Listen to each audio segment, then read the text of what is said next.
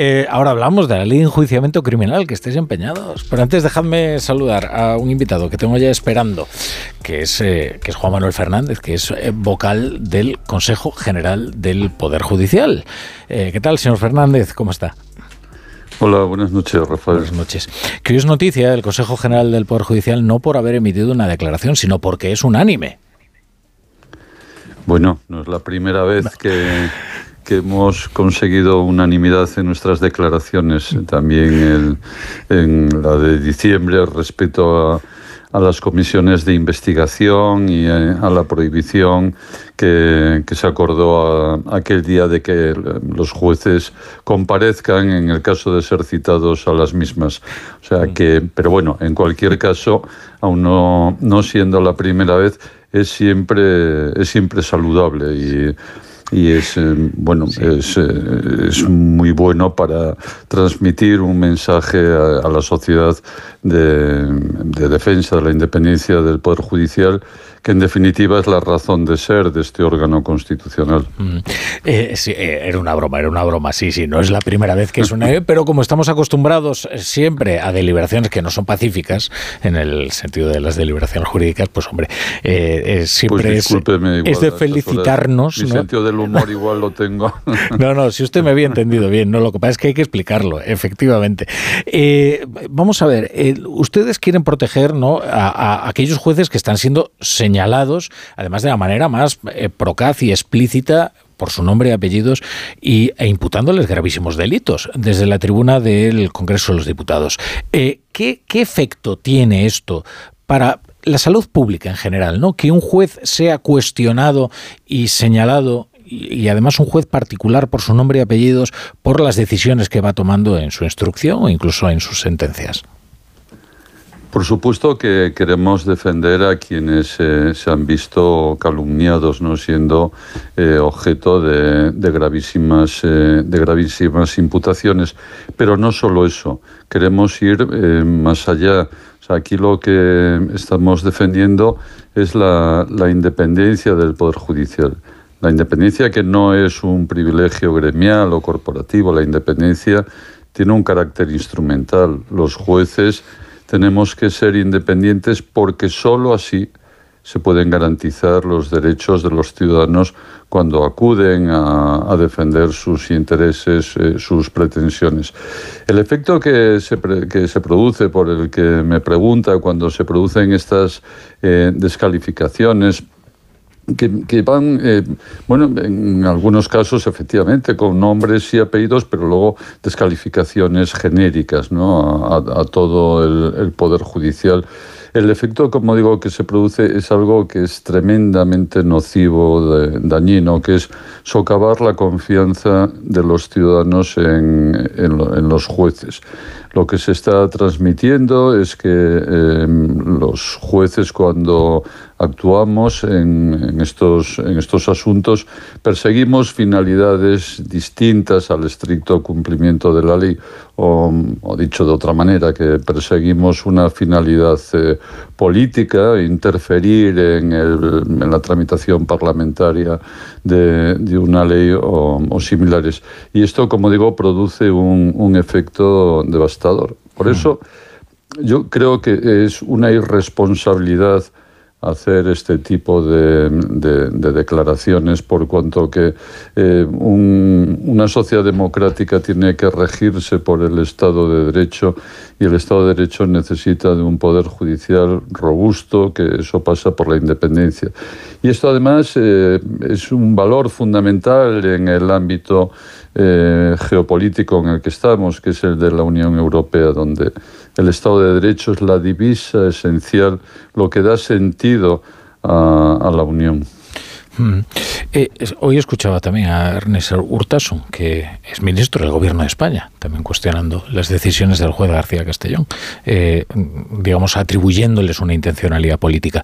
Eh, la declaración de hoy del Consejo no la menciona expresamente, pero yo le pregunto, ¿usted cree que la presidenta de la Cámara, Francina Armengol, que tan diligente se ha mostrado a la hora de proteger la honorabilidad de otros aludidos, debiera haber intervenido eh, para eh, salvaguardar la, reputación de, los jueces que estaban siendo señalados?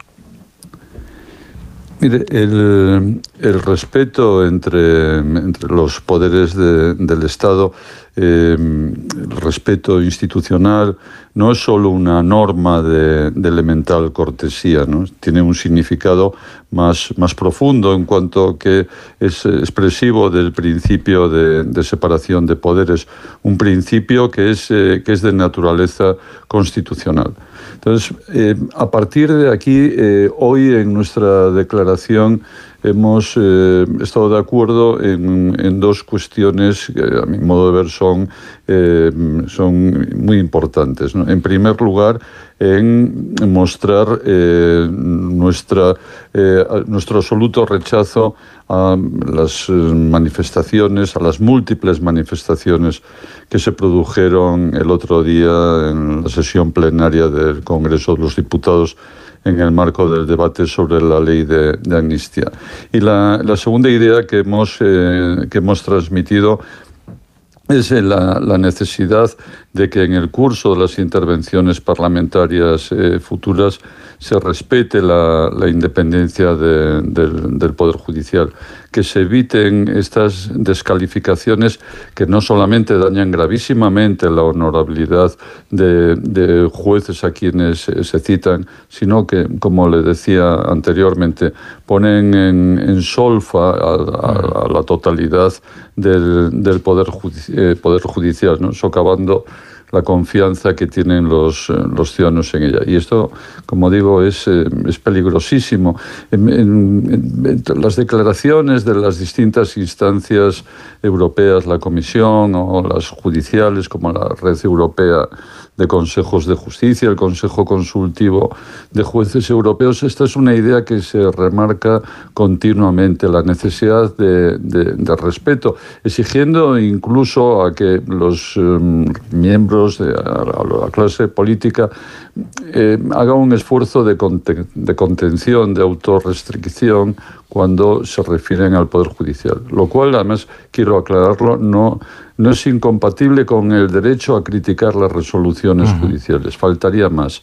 Las resoluciones judiciales pueden, deben, deben criticarse porque ello contribuye a la formación de una opinión eh, pública que es esencial en una, en una sociedad democrática. Pero cuando se insulta, cuando se descalifica, cuando se eh, eh, atribuyen las resoluciones judiciales a, finalidades espurias, esto no es libertad de expresión. Esto es atacar un poder del Estado y en, definitiva supone atacar uno de los pilares de nuestra convivencia democrática. Le, quería preguntar por otro asunto. Es un debate que se ha suscitado hoy. Eh, ha sido el propio presidente del gobierno ¿no? el que lo ha puesto encima de la mesa, que es la posible reforma de la ley de enjuiciamiento criminal. Eh, entiendo que el fondo de la cuestión es opinable puede creer que. Lo que pasa es que me refiero más bien a la forma, es decir, eh, ¿se puede cambiar los plazos de instrucción, por ejemplo, en función de los intereses de, de, una persona muy particular, ¿no? que tiene problemas con la justicia. O sea, no estamos, eh, no sé, eh, poniendo España patas arriba y también los procedimientos eh, únicamente por un interés pues, espurio. Bueno, yo en, primer lugar he oído, mm, pero de una manera de una manera indirecta esta, este, este tema. Hoy bueno, ha sido un día de intenso mm. debate en el, en el seno del Consejo y por lo tanto no he podido eh, ver estas declaraciones con, con la atención que yo, eh, que yo, que yo requiere. Eh, por lo que me pregunta, eh, las leyes tienen, deben tener una vocación de generalidad, de, abstracción, de, casos concretos. Deben, hacerse eh, pensando en los múltiples y variados supuestos que se van a producir a lo largo de, su vigencia. Y esto no solamente una ley procesal, como es la, ley de enjuiciamiento criminal, sino cualquier tipo de, ley. De hecho, en la declaración institucional que, hicimos en noviembre a propósito de, la, proposición de amnistía, señalábamos eh, este, este aspecto ¿no? como, como uno de, los puntos, eh, de los puntos cruciales. Por lo tanto, obviamente, las leyes fuera de supuestos muy excepcionales que han sido admitidos en la jurisprudencia del Tribunal Constitucional, las sentencias, las leyes para un caso concreto pues no, no, no, no, no, es lo, no es lo deseable, ni mucho menos. Y en cuanto al tema de la instrucción, y con esto, con ya acabo, eh, hay que compaginar dos aspectos que son fundamentales. En primer lugar, el derecho que tiene una persona no verse inmerso en un proceso penal de una manera indefinida, de una manera eh, que esto se, alargue en, el tiempo. Y por otro lado están las propias necesidades que tiene la, la Administración de, de, Justicia y los tiempos que requiere cada, cada investigación, lo cual obviamente va muy ligado a la, a la, complejidad de los hechos que se investigan, a la naturaleza jurídica. Esta es una cuestión eh, delicada que, eh, bueno, ha sido objeto de, de, de debate en la, en la, doctrina, en la, en la, en la práctica eh, judicial y, como digo, estos son los dos aspectos que hay que combinarse, pero siempre, siempre con la vocación de, de generalidad y abstracción debe tener. Mm. Solo una cosa más, eh, ¿cómo están asistiendo a las negociaciones eh, para la renovación de, del órgano al que usted pertenece, del que es vocal, eh, entre pues, a tres bandas, entre Esteban González Pons, el ministro Félix Bolaños, con la mediación de, de Didier Reinders? ¿Cree que la primera reunión ha tenido algún resultado alentador a juzgar por lo que dicen los actores de la negociación? ¿Creen que, bueno, que esto va va a ser tan complicado como si no hubiera un mediador? Pues bueno, asistimos con, con, la esperanza, que es lo último que se pierde, y, de, que esta vez sí, ¿no? Eh, bueno, el hecho de que eh, haya, haya habido un acuerdo en, en acudir al, al, comisario y sabiendo además cuál es la, la posición de, del comisario Reinders, porque no son pocas las veces que, que lo ha manifestado, no, no son pocas las veces que, que, ha venido a, a, España. Entonces, si a partir de estas bases se ha aceptado esa mediación, eh, entendemos que habrá una predisposición a llegar a un acuerdo en términos similares a los que el señor Reinders ha puesto de manifiesto a lo largo de, de estos, últimos, de estos últimos años. Eh, ojalá, ojalá que, eh, que, que se produzca la, esta anhelada eh, renovación de, del, del, Consejo, porque bueno, no, esto es una, una, anomalía institucional que ha de ponérsele fin, pero ha de, ha de realizarse pues, eh, no, no, de cualquier manera, sino eh, conforme a, a, los parámetros que, que, que, en estos momentos sabemos que están encima de la mesa de, de negociación. Bueno, Juan Manuel Fernández, vocal del Consejo General del Poder Judicial, es un placer tenerle siempre en la brújula. Muchas gracias. Igualmente, señor Latorre, muchas gracias. Muchas gracias.